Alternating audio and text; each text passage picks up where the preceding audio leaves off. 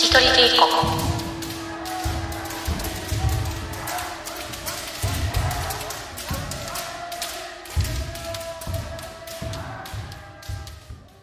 Es ist der 23.06.2020 und ähm, noch ist Corona. Es gibt kein richtiges Training und ich sitze heute hier mit Henning. Hallo. Hallo, Hi. Hallo Henning. Hallo. ähm, Henning, du bist äh, auch Trainer und ja, sag doch mal kurz was zu dir. Wer bist du? Wie alt bist du? Wie lange machst du Kendo? Äh, wann hast du wo angefangen? So ein bisschen was. Ja, ähm, wie gesagt, Henning Schulz ist der ganze Name, wenn es interessiert. 33 bin ich jetzt mittlerweile, bin in der EDKG, ersten deutschen Kendo-Gesellschaft, einer von Berlins vielen, vielen Kendo-Vereinen. Mm, Zum Kendo gekommen oder angefangen habe ich eigentlich schon recht früh, 2003. Das ist schon eine ganze Weile her. Ähm, wie die einen oder anderen auch zwischendurch auch mal eine Pause gehabt. Und dann jetzt relativ lange im selben Verein weiter tätig.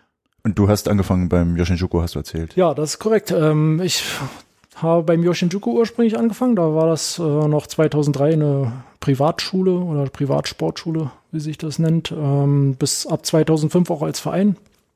Und da war ich bis 2007 äh, mit meinem Kendo tätig. Dann hat man sich da aus dem Verein ähm, getrennt, nenne ich es jetzt mal, ein bisschen längere Pause danach gehabt und nach dem ersten großen Japan-Besuch 2009 sich wieder dazu entschlossen, mit Kendo weiterzumachen. Und da ist dann auch ab dort bei geblieben. Und da bist du dann zur EDKG gegangen. Genau. Genau. Ja. Die Geschichte mit dem, mit dem Japan-Urlaub, die fand ich ganz, ganz schön, ganz süß irgendwie. Erzähl die doch mal mit ein paar mehr Ja. Worten, bitte. Ja, mit dem Japan-Urlaub, wir, also ich und meine Freunde, wir haben im selben Verein angefangen gehabt äh, damals und sind dann da auch zusammen raus und haben dann, wie gesagt, ab 2007 erstmal das Kendo ein bisschen sein gelassen und Japan war schon immer so ein bisschen auf der To-Do-Liste und 2009 haben wir dann gesagt, jetzt mal ein bisschen die äh, Gelder zusammengekratzt und machen wir jetzt mal. Jetzt äh, erfüllen wir uns mal den Traum, den Wunsch schönen Urlaub gehabt und wie das in Japan ja so üblich ist, gibt's ja da an jeder Ecke ein Geschäft, wo man sein Kendo-Equipment kaufen kann. Und da sind wir dann natürlich auch schnurstracks mal rein, weil man ja auch geguckt hat oder gucken wollte. Und ähm, die schönen Sachen, die es hier nur im Internet zu kaufen gibt, gesehen. Und äh, meine Freundin hat dann gesagt, oh, hier hat sie einen ganz schönen Kendogi gefunden. Den fand sie ganz toll und ob wir den nicht mitnehmen. Da dachte ich mir ein bisschen, naja, gut, Kendo zum Training gehen wir eh nicht groß oder sind ja nirgendwo jetzt bei. Wozu? Ja, werden große Augen gemacht und möchte man das Ganze doch mitnehmen. Und da habe ich gesagt, pass auf, ähm, nehmen wir mit, wir kaufen das, vielleicht noch zwei, drei andere Kleinigkeiten, aber wenn wir aus dem Urlaub zurückkommen, ist das Erste, was wir machen, ähm, eine E-Mail schreiben, melden uns beim Verein an und starten wieder mit dem Kendo. Und eine Woche später etwa waren wir dann am Dienstag das erste Mal zum Training und seitdem sind wir wieder aktiv.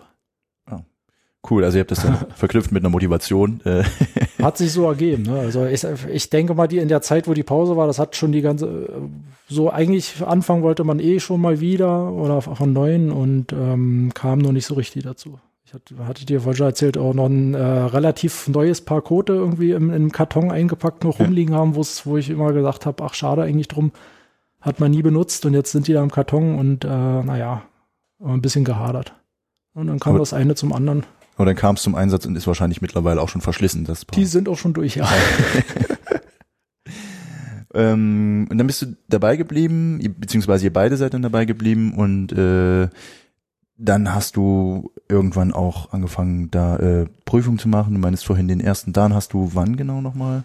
Erste Dan, das muss so 2011 rum gewesen sein. Ja. Ne, also relativ spät, die, ähm, sag ich mal, wenn man sagt, 2003 hat man angefangen, dann äh, wundern sich die Leute. Ich äh, habe jetzt momentan den dritten Dan, ähm, Ende des Jahres hoffentlich dann den vierten, wenn alles gut geht. Äh, und wundern sich die Leute noch, äh, 16, 17 Jahre Kendo, was erst nur dritter Dan und so. Wir haben halt im Yoshinjuku recht spät mit den Prüfungen angefangen, ab 2005, weil es halt kein Verein vorher war. Ähm, und dadurch hat sich das alles nach hinten rausgezögert. Na, dann hatte man da beim Wechsel, glaube ich, hatten wir den, hatte ich noch den vierten Q und dann musste man erstmal die ganze Q-Leiter hochkraxeln und 2011 ging dann, ging es dann mit dem ersten da los und dann jedes Jahr in Folge, so zügig wie es ging, die nächste Prüfung gemacht. Ja. Ja. Ähm, Ja, und du hast äh, vorhin, oder beziehungsweise das weiß ich ja auch, weil ich dich jetzt auch ein bisschen kenne, ähm, du bist auch Wettkämpfer, das heißt, du bist auf Turniere gefahren. Jawohl. Und äh, ja, wann, wann ging das bei dir los? Wann hast du damit angefangen? Äh, Das erste Turnier muss so im 2006 gewesen sein. Das war internationale Kio-Turnier. Ah, ja. Ähm, damals groß. Also da hatten wir unseren äh, fünften Kio dann frisch gemacht gehabt bei mir Shinjuku und dann hier, oder ich glaube, also ich glaube 2006 in dem in Drehung.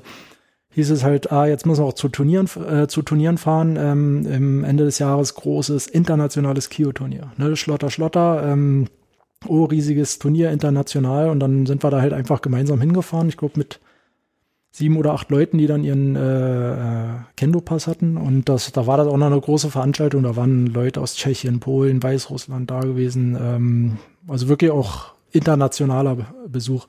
Haben wir da mitgemacht, unsere zwei Kämpfe in der Poolrunde äh, fleißig verloren und uns gefreut, dass wir dann das erste Mal im Turnier mitgemacht haben. Ne, das war so die allererste Erfahrung. Ja. Und seitdem hat sich aber nicht mehr losgelassen, das heißt, du hast dann Nee, dann weitergemacht. haben, also danach im Prinzip die in der Zeit, wo man Kendo gemacht hat, ähm, das, was an Turnier, Turnieren ging, wenn man Zeit hatte, immer mitgenommen. Ne, Also die gängigen Sachen vor Ort, Berlin Einzelmeisterschaft, Mannschaftsmeisterschaft, damals halt auch noch Kio-Turniere und ab und zu mal ein bisschen aus Berlin rausgefahren. Ähm, aber ich sag mal, die großen Turnierweltreisen haben wir jetzt auch nicht gemacht. Ne, aber so das, was äh, äh, gut erreichbar war, haben wir schon geguckt, dass wir da irgendwie immer mal mitmachen. Ja, also alles, was so um Berlin herum ist und wahrscheinlich aber auch schon mal hier das Nintendo Cup bestimmt. Tango Cup äh, nicht so oft, da war es tatsächlich letztes Jahr das erste Mal, dass ich auf dem Tango Cup war. Ja. Ja.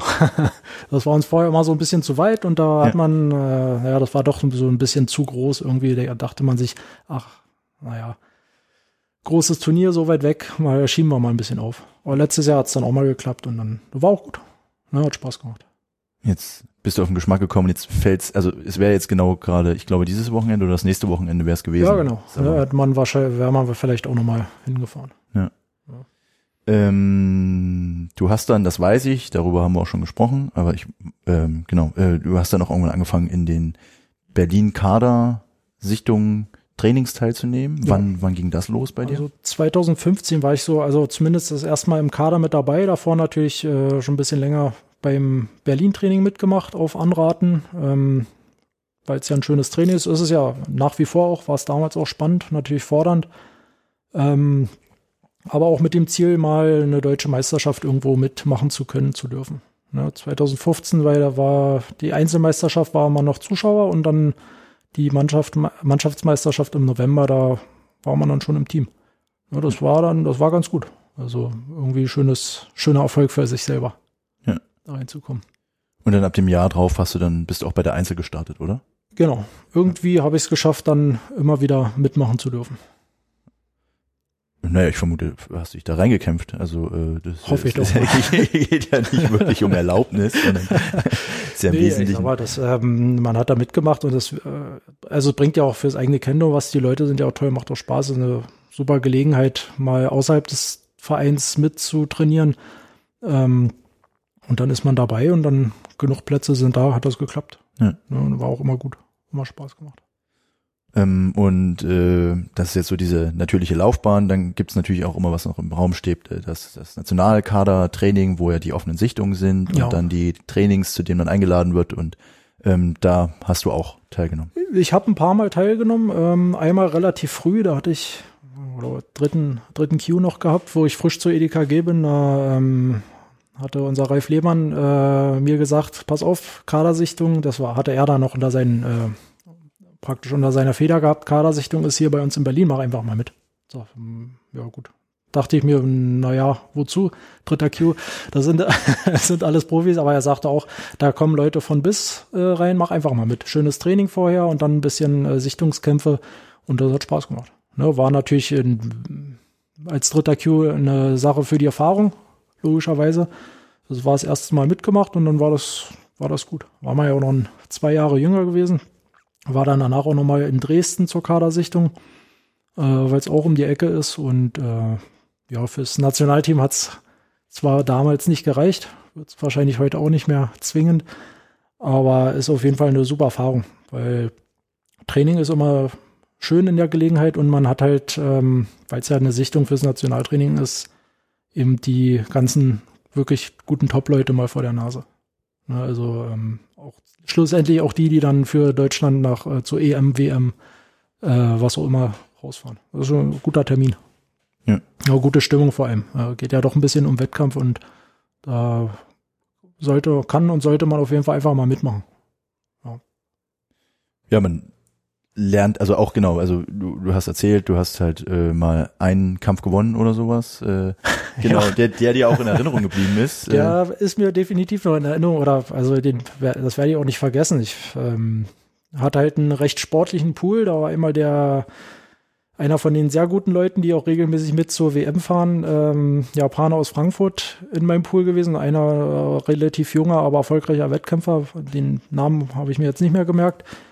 Ähm, die hatten halt ihren, ihre, ihren Kampf im Pool gemacht. Ähm, ich hatte dann den jungen Burschen äh, gegenüber, gegen den verloren, dachte mir, okay, na gut, kämpfst du noch gegen den ähm, anderen und für die meisten, glaube ich, sah das so aus, das wird eine schnelle Nummer. Der macht seine zwei Punkte und dann ist die Sache gegen den großen Typen da erledigt. Und irgendwie ähm, kam er vielleicht mit meiner Größe nicht zurecht, weil ich dann doch zwei Köpfe größer bin und ein bisschen mehr Distanz hatte. Und er griff dann an und ich habe es durch Zufall können, Intuition, was auch immer, geschafft, ihm dann äh, einen Treffer aufs Côté reinzubringen. Äh, zur Verwunderung aller Beteiligten. Ne? Also wo die Fahne hochging, äh, ich war verwundert, er war sichtlich verwundert und alle, die ringsherum standen, hatten natürlich auch die Augen groß aufgerissen und war kurz mucksmäuschen still in der Halle gewesen. Ja. Ähm, das bleibt schon in Erinnerung. Ja. Ähm, war dann zwar zum Schluss der Pool unentschieden, musste wiederholt werden und dann ging es tatsächlich relativ schnell. Aber das vergisst, vergisst man nicht so eine Geschichte. Das Ja, war schon ne- mal. Und ich meine, das, das kann dir auch keiner nehmen, dass du da einen Punkt gemacht hast. Das ja ist auch so. Ja, ein äh, Szenario, was, das gehört ja auch zum Kendo dazu, dass man mit Erfahrung oder mit unorthodoxem Timing oder so. Manchmal ist es auch einfach Glück. Ne? Also, ähm, also für mich eine, ich nenne es mal Lektion aus der Geschichte ist, weil viele immer sagen, wenn sie dann ähm, zum Turnier gehen und dann, oh Gott, jetzt habe ich da die, die sonst immer gewinnen vor der Nase. Es ist tatsächlich doch möglich, einfach mal gegen die einen Kampf zu gewinnen. Ja. Auch wenn es un unwahrscheinlich ist in manchen Konstellationen. Eine Chance ist da. Irgendein glückliches Timing, wie du sagst, ein Treffer oder äh, was, womit die nicht zurechtkommen, diejenigen. Und dann macht's einmal plopp und die Fahne ist um. Ja, und dann ist man selber eher über, äh, mehr überrascht als der andere noch im, Ja. in dem Moment. Und darf sich dann nicht überraschen lassen, wenn der andere dann äh, Das ist so. ja, versucht, das irgendwie auszugleichen. das ist so.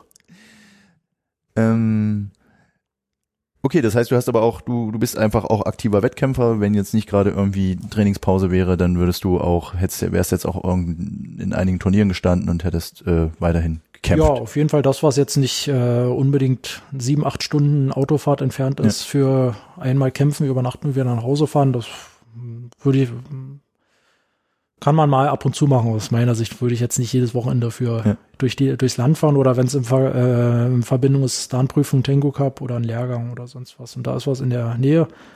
Ähm, oder manchmal ist man auf Dienstreise, dann äh, gucke ich auch aus der Kendo in der Nähe, nehme meine Ja. äh, Rüstung mit und schaue, dass man da am Abend vielleicht noch irgendwo mitmachen kann. Das, was ja auch eine coole Sache ist. Also dieses, man ist irgendwo unterwegs und es gibt dann doch in einigen Städten nicht Es überall. Ist, also es ist erstaunlich, sage ich mal, wenn da, die paar Mal, wo ich jetzt von der Arbeit zum Beispiel unterwegs war, war eigentlich in, einem, in einer Autoentfernung von maximal 40 Minuten irgendwo immer Kendo. Ja. Auch wenn das ein kleiner Verein war oder äh, wirklich nur so ein Dojo mit äh, ein paar Leuten, irgendwo findest du halt immer was. Wir haben in Berlin haben wir ja den Luxus, dass wir ähm, überdurchschnittlich viele Vereine auf der Fläche haben, aber ansonsten ist irgendwo in der Nähe immer Kendo möglich, zumindest im kleinen Rahmen. Das ist schon ganz gut. Und aus meiner Erfahrung ist man über, also ich hatte es noch nie gehabt, dass man irgendwo un, nicht willkommen war. Also es waren über, überall waren die Leute froh, wenn man mal, wenn sie mal einen Gast von außerhalb hatten. Muss ich auch sagen, also und, und will ich auch, also für die Leute, die noch nicht auswärts trainiert haben, macht das mal, wenn ihr irgendwo seid, eure Rüstung, nehmt eure Rüstung mit, wenn ihr wegfahrt und ihr wisst, da gibt's irgendwo Kendo, fragt die Leute, äh, die freuen sich immer, wenn man Ist so. Ja. ja man, interessanterweise, vielleicht kann man ja hier gleich noch mit einbinden, äh, man trifft auch ähm, spannende Leute in Anführungsstrichen. Also das, ich war auf dem bei der Dienstreise in so einem relativ kleinen Dojo bei ähm, in der Nähe von Frankfurt. Haben wir da trainiert, war alles schön und beim Umziehen ähm, bin ich mit einem ins Gespräch gekommen, so ganz beiläufig ein bisschen gefragt, wo ich herkomme, sag ich, na hier aus Berlin äh, und so weiter und so fort. Hat da ein bisschen die Stirn gerunzelt, Berlin, welche Firma arbeitest du da? Sag ich, na so und so und so. Hm, sagt er, kennst du den Herrn so und so? Sag ich, ja. Sagt er, das ist mein Schwager. Grüß den mal schön von mir. ja, äh, ist manchmal verrückt. Die Welt ist klein. Ist so, ja, ja. die Welt ist klein.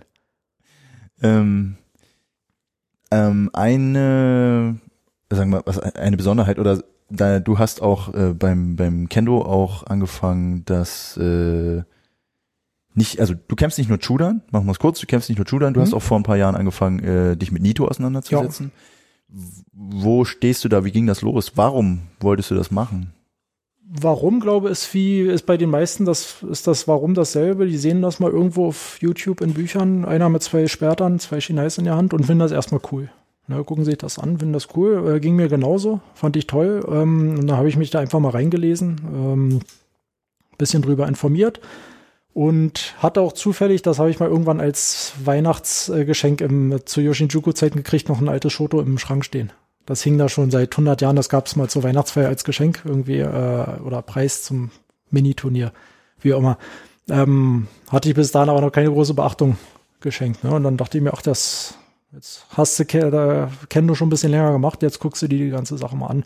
Dann bin ich da über drei Umwege zu so einem auch zum ganz guten Buch gekommen, ähm, wo ein paar Sachen drinne stehen und dann hat man sich das durchgelesen, probiert, ein bisschen versucht und äh, so die ersten Schritte mal im Nito gemacht. Ja, und ähm, auch ein bisschen länger für sich privat geübt. Und nach, wo wir das zwei, nee, das dritte Mal in Japan waren, ähm, hatte ich vorher einfach mal bei dem, äh, bei einem etwas großen Nito-Dojo in Japan äh, eine E-Mail hingeschickt. Ja, die also sind halt spezialisiert auf Nito mehr oder weniger und äh, gibt es da eine Möglichkeit, mal beim Training mitzumachen, weil interessiert mich ja doch ganz sehr. Dann kam ein Tag, paar Tage später auch eine ganz nette E-Mail. Oh ja, das kein Problem. Ähm, an dem und dem Tag passt, treffen wir uns doch mal. Dachte ich halt, geht's dazu mal ein bisschen beim Training mit bei, dann gibt's ein paar Tipps, hat man schön Keiko gemacht und dann ist das gut. Ja, und dann sind wir zum Bahnhof hin und dann äh, stand da schon der Sensei, älterer Herr mit, sag mal, Mitte, Anfang Mitte 60, schon in weißer Hackammer, weißem Gi hat uns freundlich begrüßt, ins Auto eingeladen und dann sind wir da zum äh, Dojo gefahren. Das war so eine relativ große Trainingshalle, also äh, ziemlich breit. Ähm, und zu meiner Verwunderung waren wir dann mit dem da alleine gewesen.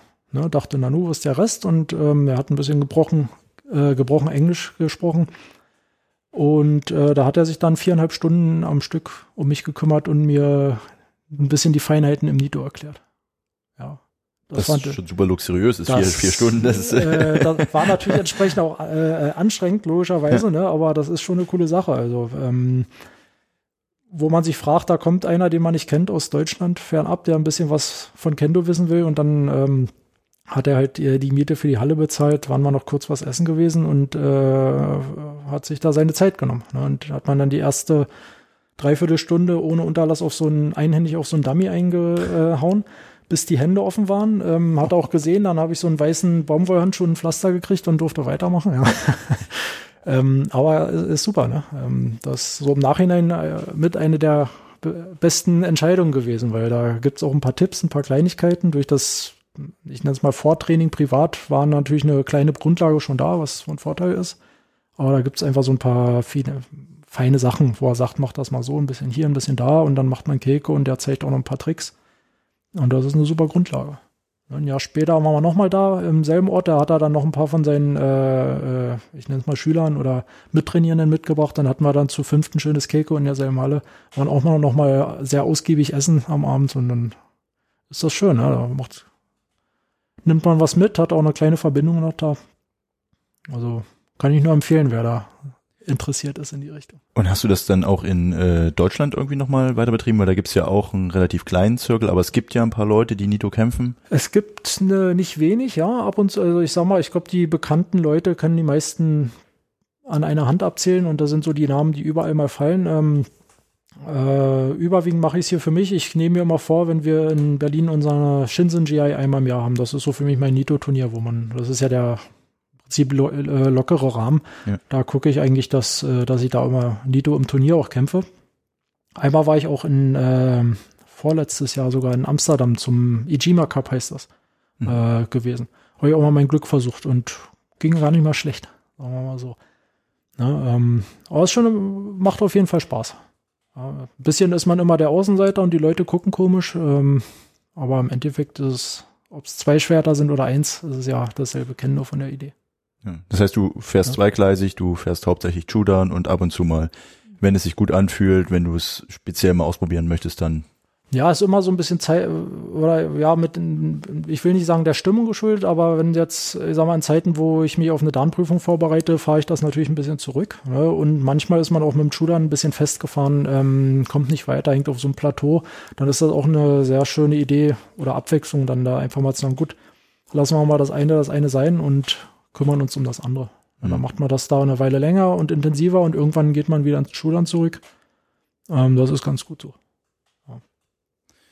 Ähm, wo ich dich jetzt gerade gefragt habe, wie du auf Nito kamst, äh, ist natürlich, was ich am Eingangs vergessen habe, war natürlich die Frage, die auch wichtig ist und auch spannend für, äh, zu hören, wie kamst du überhaupt damals auf Kendo? Weil, wenn ich, lass mich jetzt zurückrechnen, du musst sowas wie 15, 16 gewesen sein?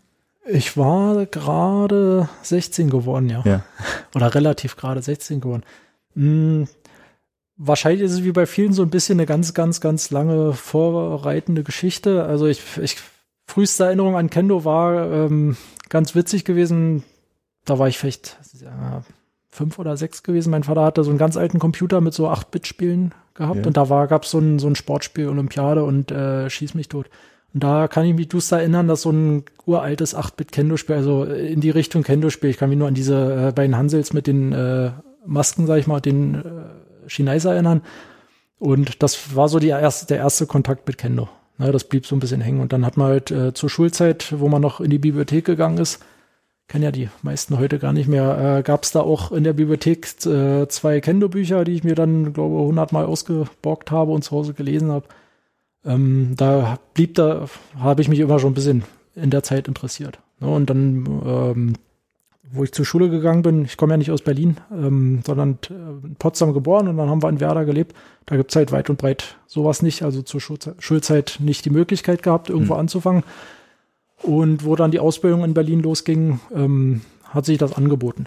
Ne, dann war das gerade zu der Zeit, wo ein recht bekannter Film über einen Amerikaner in Japan im Kino lief äh, und als junger Bursche findet man das toll und sagte sich, ach jetzt hast du die Zeit und äh, die Möglichkeit, jetzt guckst du mal, wo es Kendo gibt und dann äh, habe ich mich da angemeldet und bin hingegangen.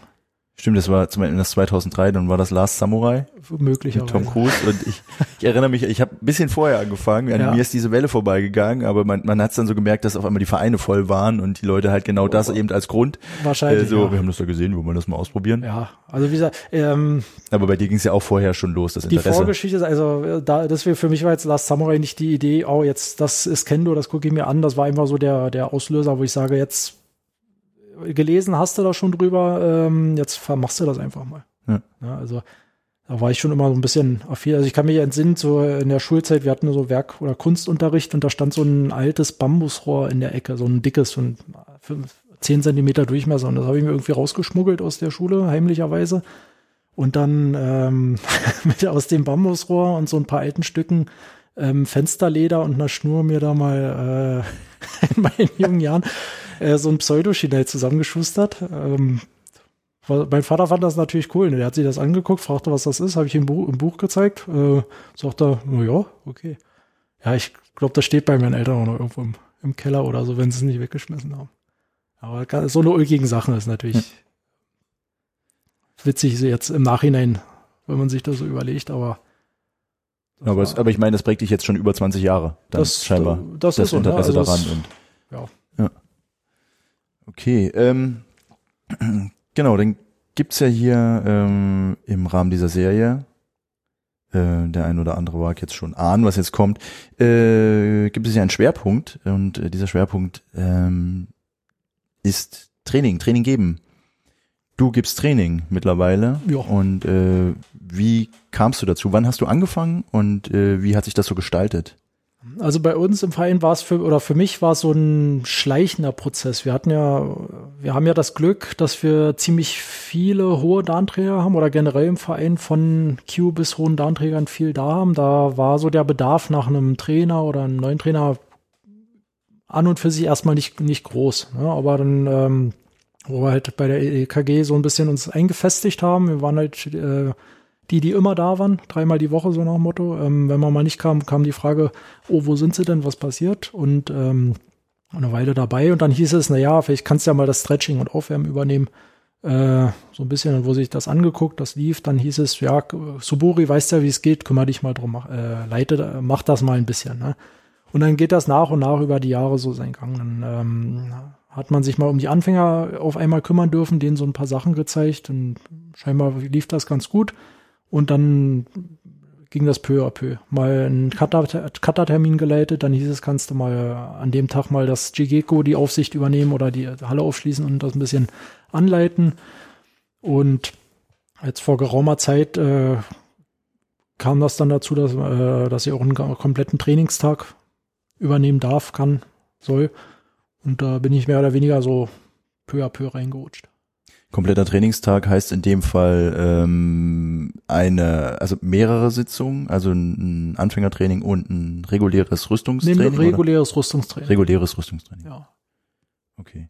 Und die, ähm, das heißt, du hast dich schrittweise entwickelt, hast erst so kleinere Happen bekommen, die du genau. dann äh, quasi, wo du dich reingefuchst hast und das dann ausgearbeitet hast.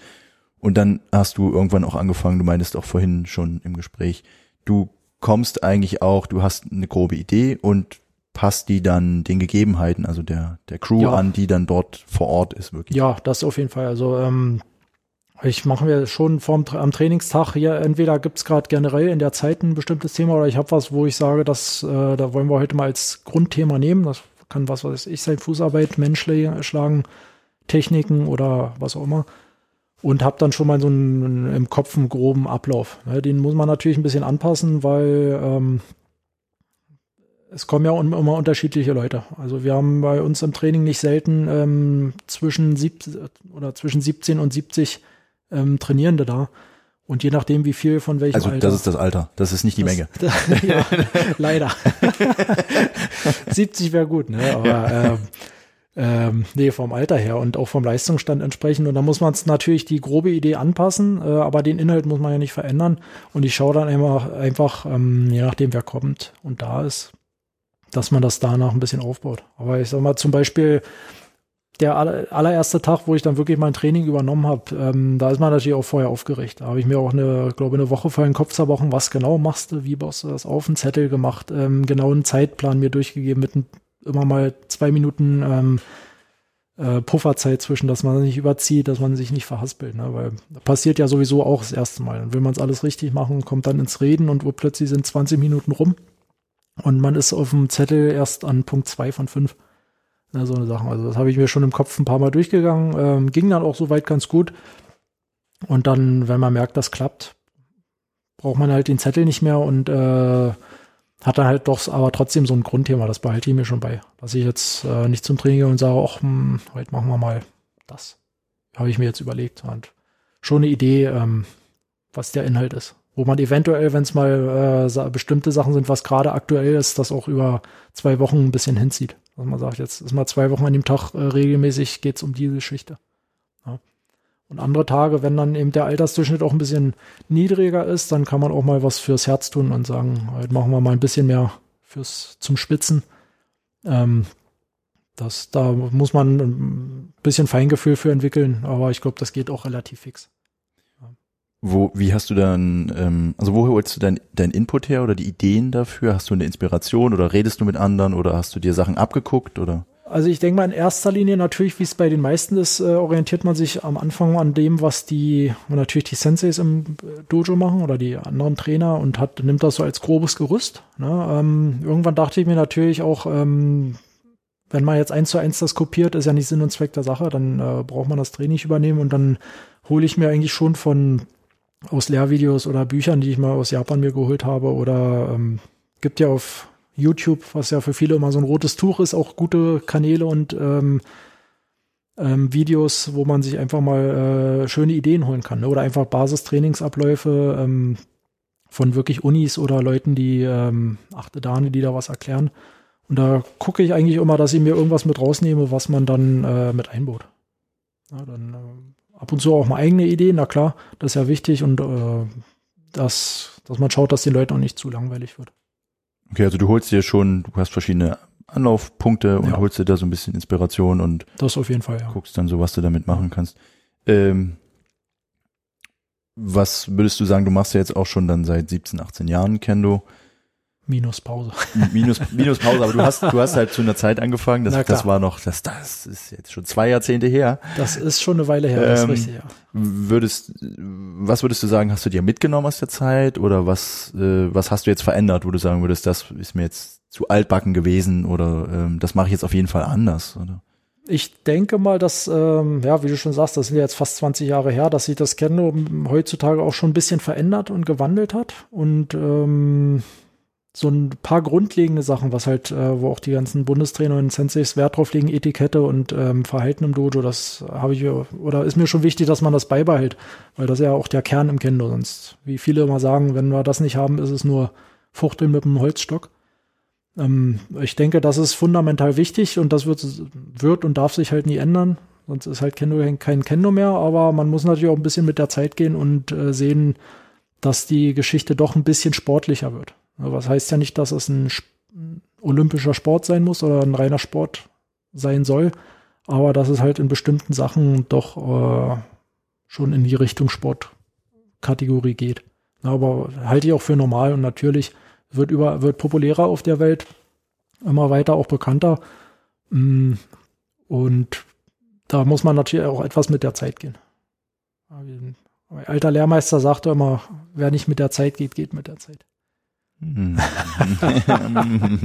war er, glaube ich, nicht der Einzige, der das gesagt nee, hat. ja, die alten Schoten kennt ja, glaube ich, jeder, jeder den Spruch, aber ähm, ich bin jetzt keiner, der keiner, der sagt, ah, die alten äh, Geschichten, das ist altes, äh, altes Zeug, das braucht kein Mensch mehr. Ähm, Das definitiv nicht. Ne? Also ich habe auch großen Respekt vor, vor alten Senseis oder Leuten, die 50 Jahre Kendo machen. Die kommen halt aus einer anderen Zeit vom Kendo her, aber die haben halt eine unglaubliche Erfahrung und ein Wissen, was die mitbringen. Ähm, andererseits muss man eben auch äh, auf dem äh, Stand der Dinge bleiben. Ja, ähm, weil sich die Sachen eben ein bisschen verändern. Ja. Manche. Das heißt ja nicht, dass es ähm, mit dem von früher nichts mehr zu tun hat, aber bestimmte Geschichten äh, kommen halt neu dazu. Wenn du sagst, du konzipierst dir ein Training, wie, wo würdest du sagen, setzt du da Schwerpunkte? Was ist dir wichtig, wenn du äh, reingehst, ähm, die Leute siehst und dir sagst, ich mache das jetzt so und so? Was möchtest du erreichen? Oder was, wenn du, wenn du, wenn du danach abschließt nach dem Training, drüber nachdenkst, wann hast du dein Ziel erreicht? Ja. Also äh, grundlegend, sage ich mal, Variante 1 ist, der, dass die Halle ist voll mit jungen Leuten, dann kann das, der Ziel, das Ziel des Trainings einfach mal sein, wirklich schwitzen und sich mal selber äh, überwinden, wie man so schön sagt. Äh, mal seine, seine Limits ein bisschen austesten und äh, gucken, wie weit es geht. Aber da das nicht so oft der Fall ist, sondern wir viel durchgemischt sind im normalen Training, ähm, ist mir immer wichtig, dass beim Training ein bisschen was rumkommt, was hängen bleibt. Oder ähm, die Leute oder man selbst am Ende des Trainings sagen kann, irgendeine Kleinigkeit, egal wie klein das ist, konnte ich heute verbessern oder meistern oder habe ich heute dazugelernt, wo ich sagen kann, ah, das hat heute Klick gemacht oder hui, das hat heute auf einmal heute geklappt. Ja, dass man da irgendwie äh, rangeht. Das ist mir eigentlich immer wichtig. Also ich finde es immer schade oder ist ein trauriges Training gewesen, wenn man nach dem Training nach Hause geht und sagt, ja, war Training wie immer. Äh, Punkt. Ja, also denke, dass das ist mir, liegt mir eigentlich immer äh, am Herzen, dass man da irgendeine, auch wenn es eine Kleinigkeit ist, ist ja egal was, aber irgendwas mitnimmt, was verbessert. Also irgendein Anreiz, ein bisschen Input, irgendwo, wie du Genau. sagst, Klick machen Ja, und äh, genau das. ne, das können Kleinigkeiten sein. Ähm, also ganz simple, manchmal, ab und zu wird man ja mal gefragt nach Ideen über Techniken oder Meinung, äh, fragen die Leute, was, äh, wie kann ich denn im Turnier das Surreagement machen? Ähm, ist die Antwort, fangen mit der Fußarbeit an, ganz simple Sachen. Und dann fängt man halt, um an die Technik zu so- kommen, mit der Fußarbeit an. Ne? Und dann macht man Fußarbeit. Und dabei kommt schon mal manchmal was rum, irgendwas, was man vielleicht jahrelang falsch gemacht hat. ähm, hat den Tag funktioniert. Ja, wenn Fußarbeit nicht das Problem ist, geht's an simple Geschichten, wie ich in den Abstand reingehe, wie ich das, äh, wie ich den Schlag ausführe, rein von der technischen Geschichte. Da kann es schon mal hadern. Wenn das funktioniert, dann kann man gucken, dass man die Technik reinbringt und das Timing gut hat und so weiter und so fort. Ja. Und wenn das klappt, ähm, guckt man halt, dass das Ganze noch schön aussieht. Ja. Was ja oft das Schwerste ist, dass es, dass es wirklich gut aussieht. Und es gehört ja dann auch immer ein bisschen was dazu, äh, zu, also selber Punkte machen zu können und es dann aber auch oder oder Treffer landen zu können oder eine Technik äh, korrekt auszuführen und es dann noch anderen zu vermitteln. Das ist ja Da, so ein das ist definitiv so. Also ähm, das ist ein ganz interessantes Thema. Ähm, Ich habe oftmals schon äh, Leute gesehen, die machen tolles Kendo, die machen, also da sa- guckt man sich ganz viel von ab und denkt, die sind spitze. Ähm, und dann werden die was gefragt, erklär mir mal das und das. Und die äh, kriegen es nicht ähm, vermittelt. Manch, also was heißt oft will ich nicht sagen, aber es habe ich schon ein paar Mal gehabt, die kriegen das dann nicht vermittelt. Die sagen denen, da musst du so und so machen. Ja, verstehe ich nicht. Na, so und so ist ja ganz einfach. Zeigen das so ein bisschen. Ähm, aber denen fällt das schwer, das zu vermitteln. Ich glaube, das ist fast sogar noch das Wichtigste, dass man den Leuten was vermitteln, irgendwie vermitteln kann, dass das rüberkommt. Ja, weil zeigen ist zwar immer gut, aber wenn man dazu das noch so erklärt, dass, äh, da, dass, die, dass es im Kopf halt Klick macht, das ist fast sogar noch wichtiger, denke ich. du jetzt auch wieder eben ein, ein spannendes Thema und eine spannende, weiß nicht, ist schon Erkenntnis, ja. Also ich, ähm, es gibt ja unterschiedliche Personal äh, Persönlichkeiten beim, bei den Senseis, bei den Trainerinnen, ähm, und die haben alle ein bisschen ihre eigene Art und die Mhm. einen können das besser erklären, die anderen können das besser vermitteln. Würdest du sagen, es gibt irgendjemanden in deiner, ähm, in in deinem Lebenslauf, wo du sagen würdest, das ist jemand, bei dem habe ich so viel gelernt und da habe ich mir auch was abgeguckt, wie, wo ich, wo ich, ähm, wie ich selber vermitteln möchte, was äh, hier Thema ist. Könntest du da irgendeinen Namen nennen oder irgendeine Person oder dich an irgendjemanden erinnern? Es, also, wenn es rein um das Übermitteln der Sachen geht, ist es schwierig. Ich glaube, man guckt sich das von allen so ein bisschen ab und äh, nimmt sich was mit und äh, arbeitet an den, an den Sachen, wo man sagt, da, das ist jetzt der Grund, warum ich das nicht verstanden habe und überlegt sich was, um das zu vermeiden, um dann eine Idee zu finden, wie man äh, nicht dieses Problem hat, das was nicht äh, verständlich gemacht werden kann. Ja, also jetzt für die reine Lehrmethodik jemand zu sagen, würde mir schwerfallen. Da mm, möchte ich mal jetzt ganz frech sagen, bediene, äh, gucke ich, dass ich mich überall bediene, wo mir das Training gefällt. Wo Ja. ich sage, das gefällt mir, wie der das macht und äh, verstehe ich auch, wie das funktioniert. Und das gucke ich mir einfach ab und äh, kopiere das. Ja, und dann irgendwann macht man daraus seinen eigenen, seinen eigenen Stil. Ja. Also da gab es nicht diese prägende Gestalt, die dich äh, Also rein fürs Training, nicht Kendo-technisch gibt's bestimmt, wie jeder einen hat, wo man, wo man sagt, äh, der hat viel, hat mich viel im Kendo geformt in Ja. der Basis. Aber jetzt für das reine Training geben, müsste ich jetzt alle Senseis, äh, unter denen man gelernt, äh, gelehr, ja, gelernt hat, ähm, einen Strich machen und sagen, das von dem, das von diesem und so weiter und so fort. Ähm, schlussendlich, wieder der weise Spruch ist ja jeder sein Lehrer außer man selbst. Hm. Wir machen hier noch so eine, so eine Anekdotenkasse gleich. Ja, Ähm, ja, du machst das jetzt auch schon ein paar Jahre und ähm, du meintest ja auch, oder das haben wir jetzt auch im Vorgespräch schon gehabt, dass wir festgestellt haben, das ist was, was für uns beide auch zu, zu, zum Kendo dazugehört, also zur, zur Erfahrung, ähm, dass es, dass es integral ist, dass man auch selber auf der anderen Seite steht. Was würdest du anderen Menschen empfehlen äh, im Sinne von, was denkst du, ab wann ist man bereit, ein Training zu leiten oder wie sollte man, wie sollte man das gestalten? Ähm, ja, was wären so deine Tipps für? Ja, also ich das ab wann ist immer so, es kommt ein bisschen auf diese auf das äh, Umfeld an. Was ich vorhin schon sagte, wenn es jetzt ein kleinerer Verein ist, wo kaum Leute da sind, äh, muss einer, der das am besten kann, äh, das eben übernehmen, ist klar. Wenn ein großer Verein da ist, muss man halt schauen, dass man jemanden, äh, ich nenne es mal, ranlehrt, der das irgendwann mal, wenn die Leute auch mal alt werden, äh, übernehmen, übernehmen kann. Ist immer so ein bisschen schwierig. Aber ich denke, um vorne so ein bisschen die Trainerposition zu machen, muss natürlich erstmal ein, technisch ein, wenigstens ein Grundverständnis bei sein. Ne, dass, ähm, wenn einer da was vorzeigt und der macht das mehr schlecht als recht ist, ist natürlich für alle auf der trainierenden Seite mh, nicht sonderlich interessant. Ne, ähm, oder oh, ich sag mal fast auch nicht glaubwürdig. Also man muss schon jemanden vorne hinstellen, wo die Leute sich was abgucken können. Und ansonsten würde ich es einfach der Situation äh, schulden. Ja, Wenn es ein kleinerer Verein ist, ja, gibt's ja über, überall diese kleinen, kleinen Dojos, da ist der ähm, höchste Dan-Träger zweiter, dritter Dan vielleicht. Und dann haben die eben ihre ähm, Q-Träger range, ran trainiert und dann kann man, denke ich, mit dem dritten, zweiten Q auf jeden Fall schon mal den Anfängern was zeigen oder ein kleines Training leiten und dann wächst man halt gemeinsam. So haben ja im Endeffekt alle Vereine angefangen. Ja, und dann wie in meinem Fall, wenn dann irgendwann mal erster Dan, zweiter Dan da ist, ähm, kann man die Leute bestimmt schon mal mit den Anfängern äh, vert, äh, vertraut machen und sagen, guck dir das mal an, dann schaut man da mal zu und ähm, macht das so peu à peu. Ja, gerade in größeren Vereinen, denke ich, ist das schwierig oder funktioniert es auch nicht, wenn man einem sagt, du machst jetzt heute mal das ähm, Training, denk dir mal was aus und wir gucken einfach mal, wie das läuft. Ja, das ist einfach, glaube ich, eine Sache, die so nicht funktioniert. Hm. Das heißt, auch du würdest sagen, äh, einfach mal ausprobieren, wenn man, wenn man will und äh, Definitiv, ja. Also sie, sie, man sollte sich nicht, nicht vorscheuen. Also ich, ähm, ich habe mich immer so ein bisschen, sag mal, geziert mit der ganzen Geschichte, weil ähm, ich wollte nicht mich hinstellen und sagen, ich will Training machen. Ähm, deswegen habe ich mich da mal ein bisschen zurückgehalten. Und wenn die Frage kommt, willst du das nicht mehr übernehmen? Ach, na ja, ich. Und, äh, weiß ich nicht. Und dann irgendwann macht man es dann halt mal und dann hat es auch gut, einigermaßen gut funktioniert, hoffe ich.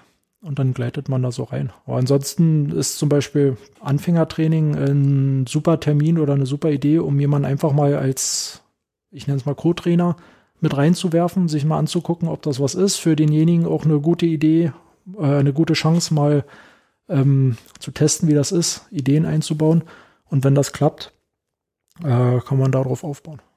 Das heißt, Anfängertraining äh, würde ich jetzt mal davon ausgehen. Ich, kenn, ich weiß jetzt gerade nicht, wie es aktuell bei euch abläuft, aber das ist wahrscheinlich auch was relativ klar definiertes mit speziellen Sitzungen, an denen Dinge Ja, stattfinden. Ja, das Ähm, ist, ist bei uns getrennt. Das, ähm, das handeln ja die Vereine manche teilweise unterschiedlich. Bei manchen sind die Anfänger im normalen Trainingsablauf mit drin. Wir haben das halt als Anfängerkurs getrennt.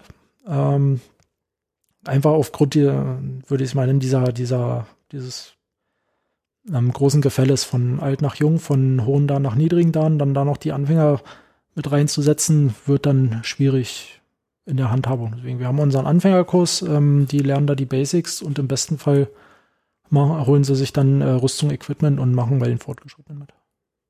Und da ist äh, die Struktur auch klar und man kann den Leuten sagen, weil du gerade von Co-Trainer sprachst, so, du machst jetzt mal hier den Teil, wo Menschläge gemacht werden Zum Beispiel, und dann ja. Mal guckst du es dir mal weiter von außen an, dann reden wir danach drüber und so. Also ich, und so. wenn ich mich recht entsinne, wo ich das so das äh, Anfängertraining erste Mal gemacht habe, war ich so im Prinzip als Unterstützungstrainer mit drinne und dann hieß es auch, mach jetzt mal die äh, Übungen, zeig das mal vor und äh, der unser der Haupttrainer ist dann ein bisschen rumgegangen, hat sich die Leute angeguckt, korrigiert und geschaut, was ich so mache und dann merkt man ja, ob das klappt oder nicht klappt. Dann kriegt man nochmal ein Feedback, pass mal auf, das, das war gut. Hier an der Ecke ähm, fastbild ich da nicht, mach das ein bisschen äh, knackiger äh, und und und. Und dann wächst man, glaube an der, an der Sache einfach. Und man merkt ja auch relativ schnell, ob die Dinge funktionieren.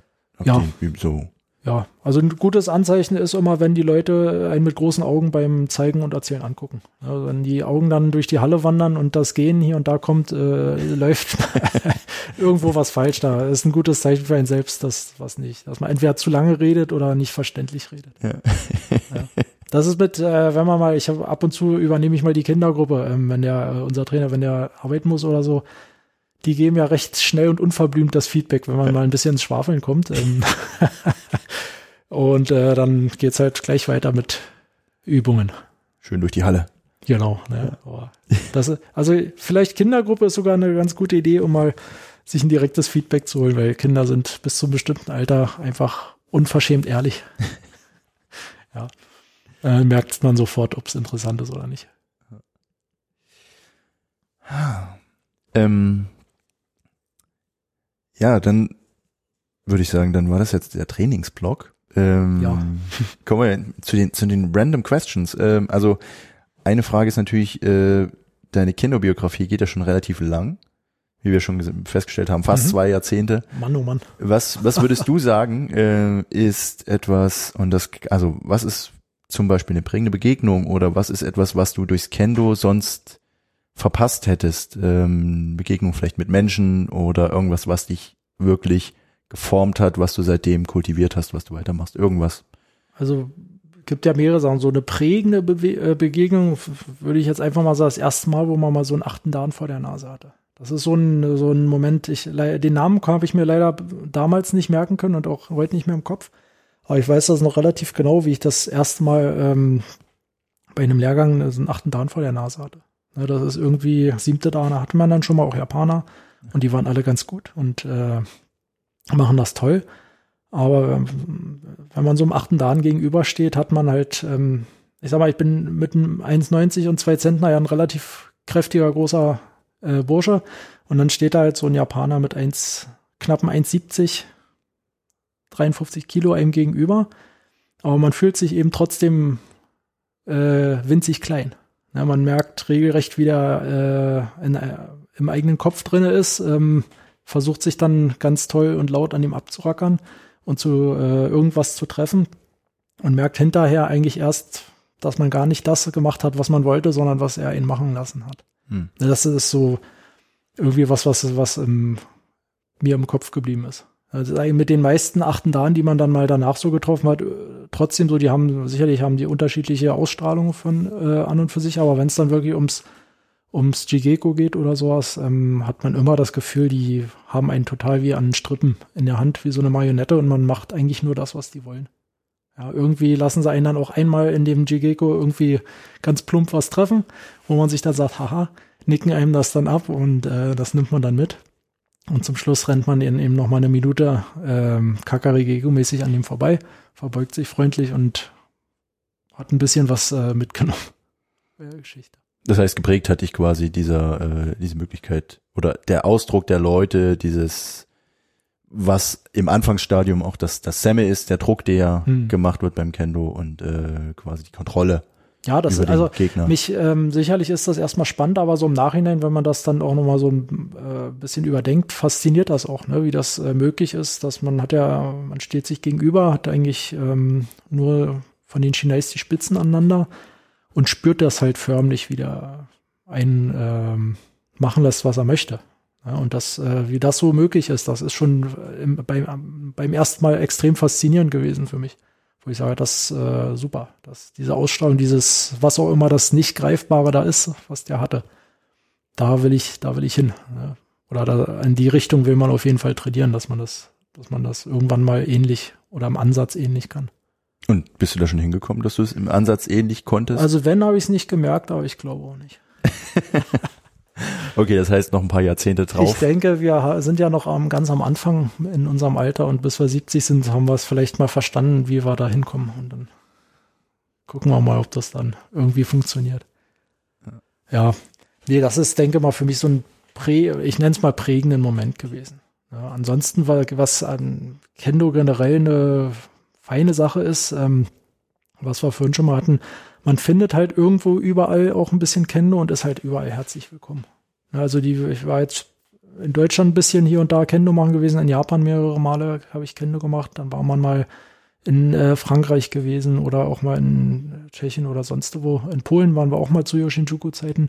Man findet überall Leute, die Kendo machen und ist bei denen ähm, trotz Sprachbarriere, strot, äh, trotz kultureller Barriere oder einem Unterschied zumindest äh, durch diesen Nenner Kendo erstens herzlich willkommen in 9,9 von 10 Fällen und es funktioniert auch einfach. Ne? Also wenn ich mich an Japan zurück entsinne, da waren wir teilweise in Dojos, ähm, da hat, gab's, da gibt's natürlich keinen Übersetzer. Da stehen vorne welche, schreien ganz laut in kurzen Sätzen die Übung an, ähm, aber es klappt halt trotzdem. Ne? Irgendwie, dann guckt man halt am Anfang der Übung, was genau war das jetzt? Und man sieht ja etwas, was der da zeigt. Und dann funktioniert das irgendwie trotzdem, egal wo man ist. Hm. Das finde ich schon eine ganz große, faszinierende Sache. Also Kendo als gemeinschaftlich äh, Ja. oder als als Sprache, die Als Sprache ist der richtige Ausdruck, ne? Ja. Beziehungsweise auch als, als Bindeglied. Das ähm, fasziniert mich zusätzlich noch immer wieder beim Kendo. Ähm, man lernt sich im Kendo so, so kennen die Leute und macht dann ein paar Jahre Kendo zusammen und ähm, so richtig kennt man die Leute aber privat noch nicht. Man kennt die halt übers Kennen und da ist man halt äh, miteinander verbunden und dann findet man bei manchen irgendwann mal raus, ui, du, der ist eigentlich Doktor, der ist eigentlich Anwalt, der hat eigentlich äh, eine Firma, der ähm, hat drei Häuser oder was auch immer, ähm, was aber gar keine Rolle spielt. Ne, das finde ich eigentlich super. Im Dojo ist das völlig egal, ob einer ein, äh, Bäcker ist, im Stahlwerk arbeitet oder ähm, Anwalt am obersten Gerichtshof. Ja, wenn wir unsere Bogo und anhaben und ähm, Training machen, ist, spielt das überhaupt keine Rolle. Ja, und umgedreht genauso, da gibt es eben siebte, achte Dane oder äh, Bundestrainer, die sind, ich, ohne dass man das jetzt abwertend sagt, äh, einfache Streifenpolizisten oder eben Rentner oder Lehrer an der Schule. Aber so wie das äh, im Dojo eben äh, anfängt, sind das Persönlichkeiten und in Japan oder bei uns ja auch nach dem Training auch, zu denen man hinaufschaut. Ja, das finde ich schon eine ganz spannende Geschichte, dass man sich da eigentlich ein bisschen drauf reduzieren, äh, reduzieren kann, worum es geht. Um das Miteinander und nicht, was jemand hat oder wo er herkommt. Ja, so eine gewisse Gleichheit. Ist so, ja. Die ja also alle fangen gleich an und dann geht es im Endeffekt darum, wer wie lange und hart trainiert und ein bisschen was erreicht. Trotzdem dann ist man ja ähm, vielleicht technisch besser, aber eben noch lange nicht besser als der andere. Wobei man dazu natürlich auch noch sagen muss, dass wir hier in Deutschland eine relativ luxuriöse Situation haben, weil wir zum Beispiel eben auch die Möglichkeit haben, relativ früh, relativ häufig, relativ viele hochgraduierte, erfahrene Menschen vor die Flinte zu bekommen oder ja. vor Shinai, so wie achte Dane. Das ist ja was, was der Durchschnittsjapaner oder die Durchschnittsjapanerin nicht immer unbedingt kann oder diese Leute nicht immer unbedingt zur Verfügung hat, weil die Hierarchien dann natürlich noch klarer ja, korrekt. Also in der, äh, da, das ist so. Ja, ähm, da, gerade durch den jährlichen Bundestrainerbesuch, glaube haben wir hier immer ähm, permanent die Möglichkeit, top, top Leute zu haben. Ja, in anderen Ländern geben solche Leute eben Lehrgänge, wo die Leute äh, viel Geld bezahlen und äh, Flugreisen auf sich nehmen, um die einmal beim Training zu haben. Ne? Und hier kommen die eben zu, ein, zu einem hin. Und man hat die zwei Wochen für sich, mehr oder weniger. Das ist schon ein ähm, ziemlich großer Luxus. Gerade hier in Berlin, wo wir so dicht besiedelt mit dem Kendo sind, was ja gut ist, ähm, den Luxus gibt's halt woanders nicht unbedingt. Alles. Da haben wir es hier schon ganz gut getroffen. Ähm.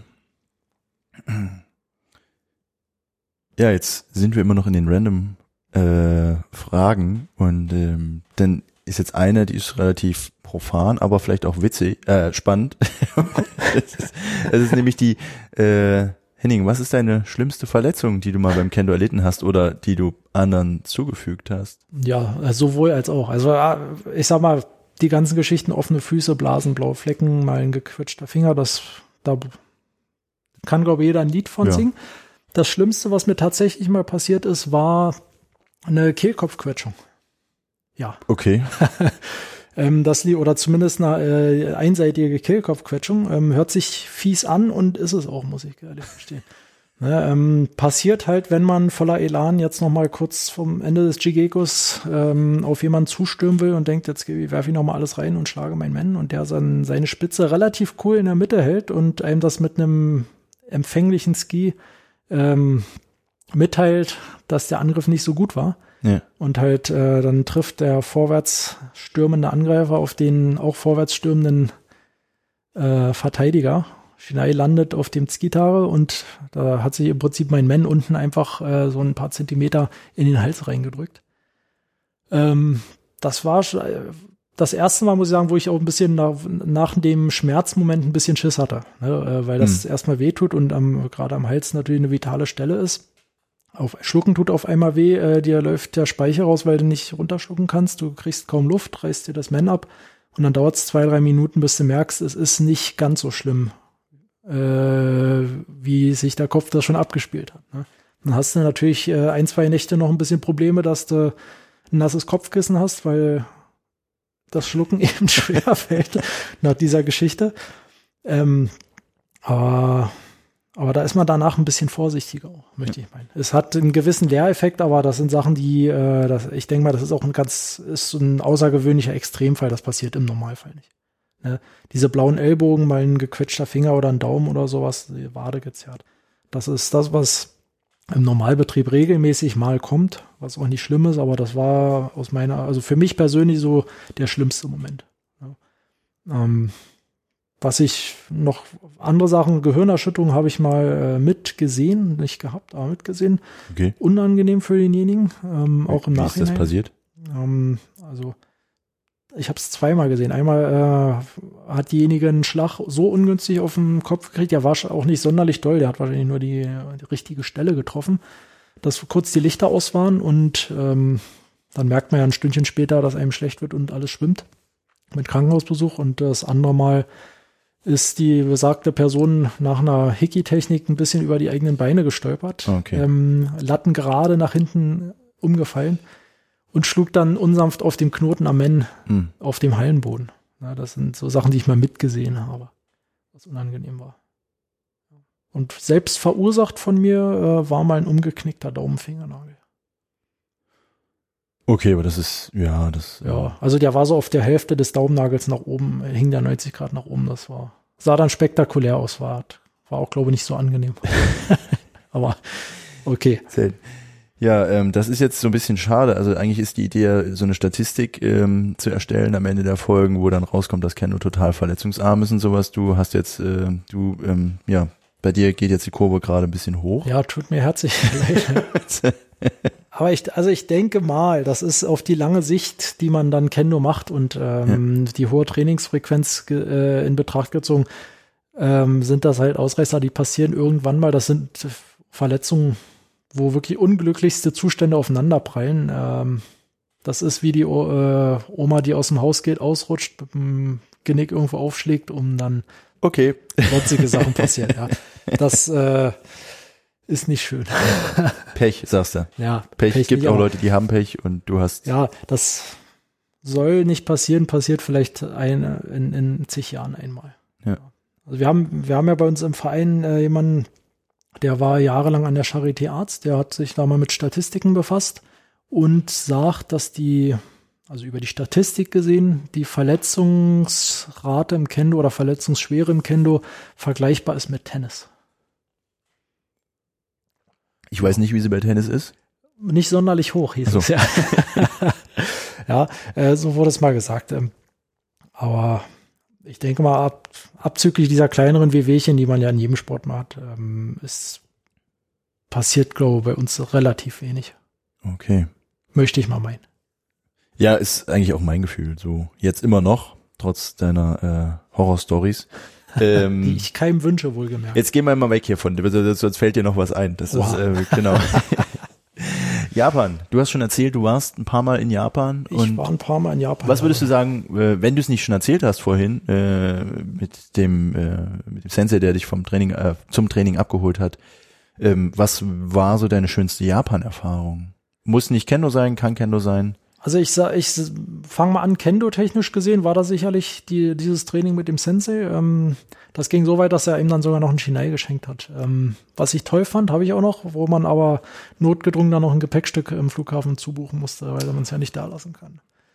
Ja, aber ansonsten schönste Japan-Erlebnisse ist schwierig zu sagen. Das ist einfach vielfältig. Ähm, wenn man das erste Mal da ist, prasselt das natürlich alles auf einen ein, da ist alles toll. Und ähm, dann, ich war jetzt, glaube ich, fünfmal waren wir in Japan gewesen. Okay. Ähm, und dann ist natürlich, wenn man das zwei, dreimal gesehen hat, sind so die ganzen bunten Sachen gehen in den Hintergrund und dann äh, sind manchmal so ganz kleine Sachen, die einfach, die, die mir schön in Erinnerung bleiben. Das kann sein mal, ähm, da waren wir in Kyoto, da ist, ähm, also von Nord nach Süd ist so ein, ich nenne es mal Fluss oder was, teilt die Stadt so ein bisschen am, an der rechten Seite, mehrere Brücken und da war es gerade ein bisschen Abendstunde und dann ging die Sonne langsam unter und da, der Himmel war schön, es war ganz warmer, sachter Wind, der einem dann um die Nase weht, unten fließt das Wasser. Äh, rechts ist die Altstadt, links die etwas neuere Stadt, da sind so Momentaufnahmen, die, äh, da kribbelt's jetzt auch schon wieder, wenn man sich, wenn man sich da nochmal zurückerinnert. Ja. Ne, so eine Ges Geschichten. Wir waren ein bisschen mal in den Bergen und da hat man halt Ausblicke gehabt.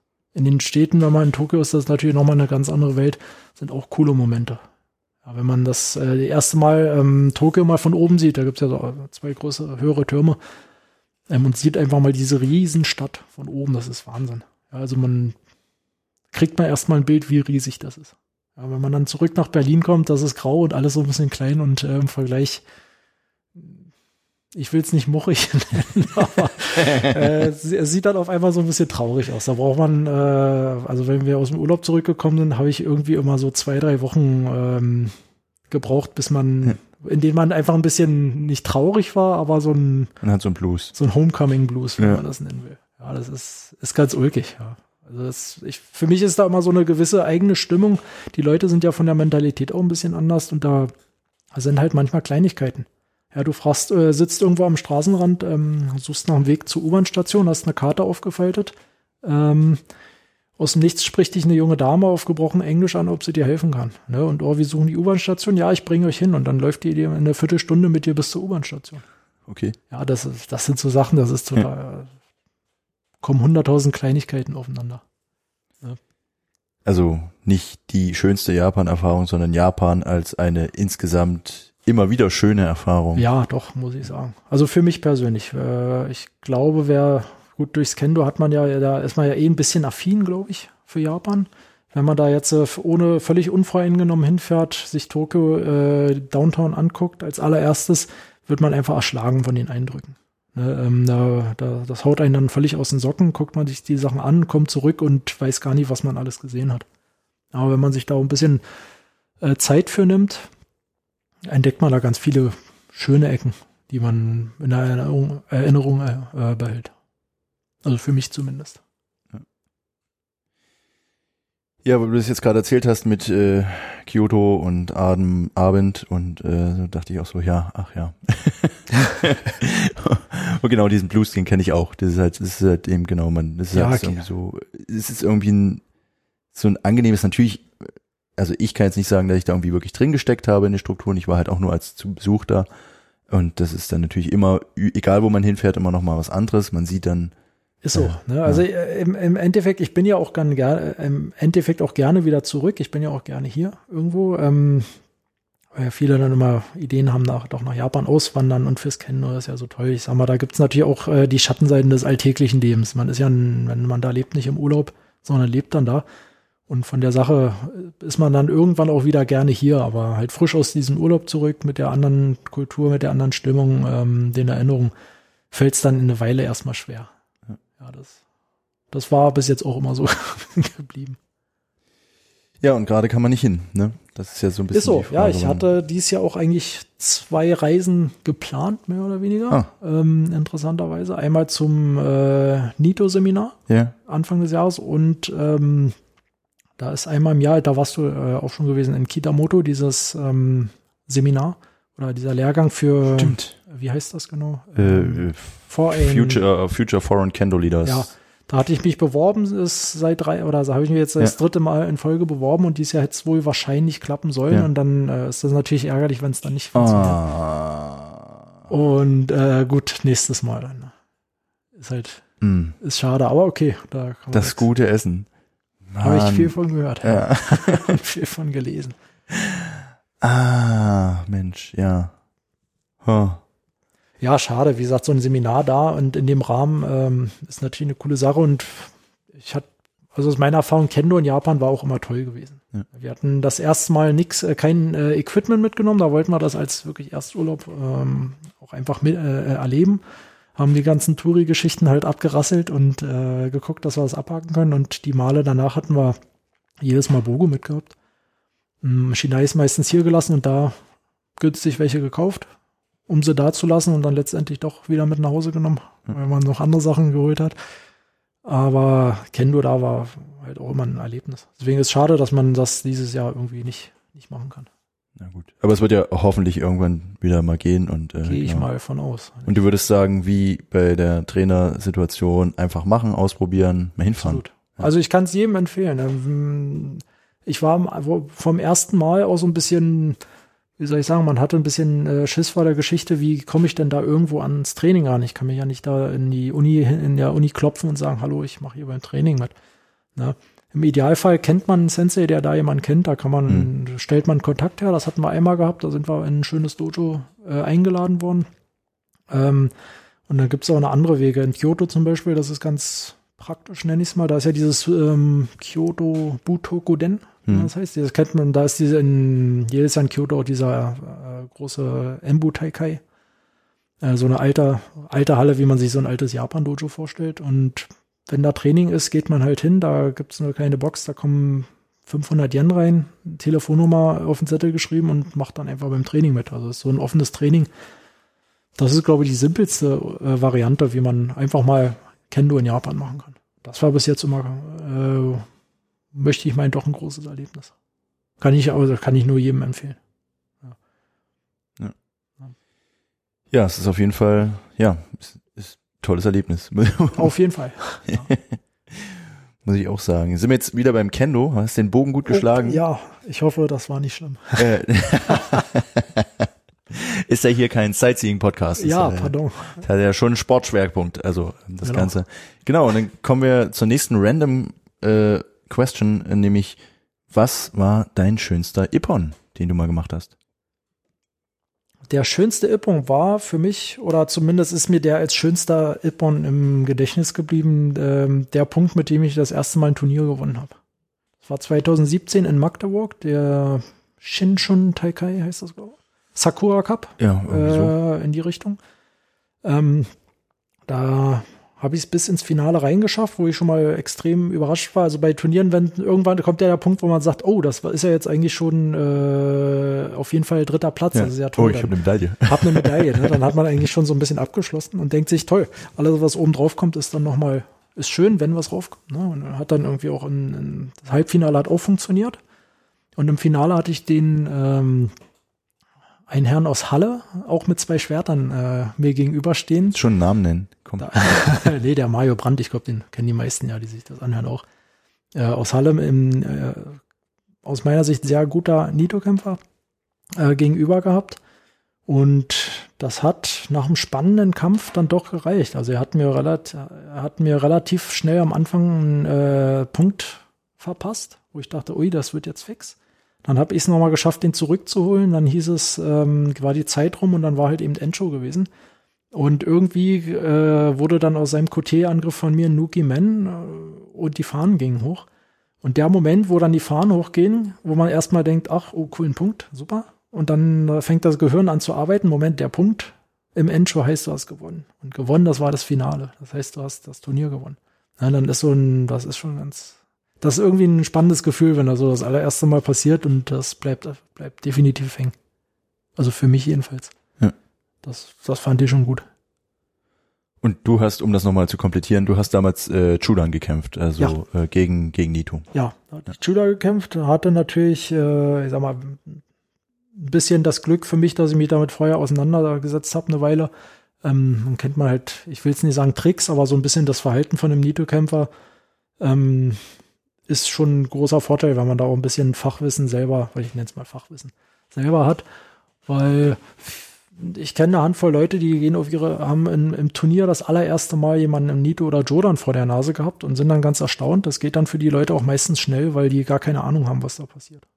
Ja, und das ist eigentlich für, denke ich immer so der Worst Case, wenn du im Turnier bist und hast dann das allererste Mal ganz was Neues vor der Nase. Ähm, die Leute, die im Turnier so kämpfen, machen das schon eine Weile und die kennen natürlich auch ihre Techniken und Tricks. Und wenn man das selber aus der Perspektive auch schon gemacht hat, ist das ganz, ganz gut. Hm. Ja. Ähm, ja, damit kommen wir so ein bisschen zum Abschluss und auch zum rahmengebenden Thema. Ähm, heute ist ja der 23. Juni, es ist immer noch Corona, es gibt kein normales Training. Wann warst du das letzte Mal beim Training? Das war der Dienstag, bevor dieses, ich nenne es mal, dieser Mini-Lockdown oder Sport-Lockdown kam. Datum habe ich jetzt nicht mehr im, äh, leider nicht mehr im Kopf, aber das war auf jeden Fall der Dienstag Anfang März irgendwann, Anfang ne? März, ja. Ja, also Also schon jetzt drei Monate. Ist schon eine Weile her. Ja. Machst du irgendwas anderes, du Buri zu Hause oder so? Also ich habe äh, für mich das Radfahren mal wieder Ah ja. entdeckt, äh, wie so viele auch. Ähm, zu Hause, äh, ich will jetzt nicht, äh, würde jetzt nicht sagen können, dass ich regelmäßig zu Hause Suburi mache. Schande über mich. Ne? Man hat, ich habe natürlich irgendwo hat man so eine Ecke im Wohnzimmer, da stehen dann doch Chinais und ein bisschen Boktos und alter Krempel rum und dann macht man mal ab und zu zwei, drei Suburi in der Bewegung und guckt, ob man das alles noch kann und das Chinai richtig rumhält. Und dann stellt man es aber wieder in die Ecke und sich, da ein paar Tage. und Dann geht bald wieder los. steht's ein paar Wochen da. Ja, Ach ja, dann kommen Leute zu Besuch und sagen, oh, das ist aber trocken. Das hast du schon lange nicht mehr so, ja. benutzt. Aha. Ja. muss so sein. ja. Okay, also drei Monate kein Training. Ja, Schauen wir mal, wann das weitergeht. Ähm, geht schon irgendwann wieder weiter.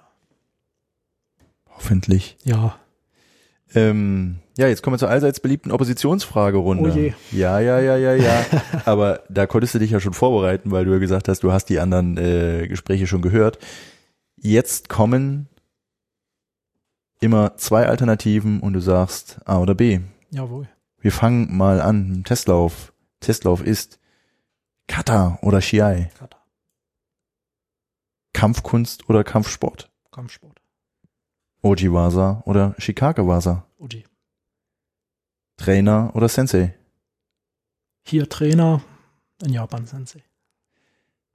Japan oder Deutschland. Einspruch, Fangfrage. Es geht einmal der Joker. Äh, Nudeln oder Ramen? Rahmen. Mentaltraining oder Spiritualität? Mentaltraining. Zen oder nicht Zen? Zen. Duschen oder nicht? Ja, duschen ist schon cool. Protektor oder Schmerzen? Schmerzen. Gewalt oder Eleganz? Ja, Eleganz. Da musst du selber lachen. Ja, ja. Eleganz. ähm, Kangeko oder Weihnachtsurlaub? Selbstverständlich kann Geko, wenn man äh, nicht arbeiten muss. Hm. ähm, Techniken. Korrekt oder schnell? Korrekt. Dann kommen wir zur allerletzten Frage. Jetzt ohne Training. Was vermisst du am Mom äh, was vermisst du im Moment am meisten? Ja, Hackermaßfalten. Was? Nein, Quatsch. Äh, was, also, was vermisst man am meisten? Wie alle natürlich, äh, das glaube ich gleich sehen. Einerseits den Kontakt mit den äh, Menschen, äh, die man jetzt seit Jahren dreimal, viermal die Woche sieht und gut kennt und gut mag. Oder zumindest gut kennt. Ähm, aber auch einfach so eine gewisse Regelmäßigkeit. Also für mich sind so die drei Trainingstage in der Woche immer ein fester Anker einfach. Ähm, und das fehl, fehlt mir schon so ein bisschen. Also ich habe mich echt erwischt in der ersten Zeit in Corona, so die ersten drei, vier Wochen, dass ich auf Arbeit nicht genau wusste, welcher Tag, Wochentag heute ist, weil ich Kendo nicht als ähm, Anker hatte. Ja. Ne, aufstehen, Arbeit nach Hause, aufstehen, Arbeit nach Hause, ohne Kendo zwischen. Ähm, dann guckt man mal auf den Kalender, ist denn jetzt heute Mittwoch oder Donnerstag? Ja, also so die bisschen der übliche Kendo-Regelalltag. das, das fehlt mir doch schon. Menschen und Struktur. Ja, auf jeden Fall. Naja, dann hoffen wir, dass das irgendwann bald mal, ich meine, jetzt gehen die Ferien los, vielleicht, wenn es, wollen wir nicht spekulieren, aber vielleicht gibt's ja nach den Ferien wieder die Möglichkeit zu trainieren. Toi, toi, toi. Schauen wir mal. Henning, vielen Dank. Ich danke für die Gelegenheit. vielen Dank, dass du mir was erzählt hast, äh, dass Ja. du allen was erzählt hast und äh, schön, dass du vorbeigekommen bist. Ja, sehr gern. Schön hier. Ja, äh, äh, danke. ja, dann äh, hoffen wir, dass das nächste Mal Treffen irgendwo in einer Halle ist und wir Rüstung tragen und äh, Man, man trifft sich, wie man so schön im Ja. Kendo sagt. dann sag mal Tschüss. Ciao.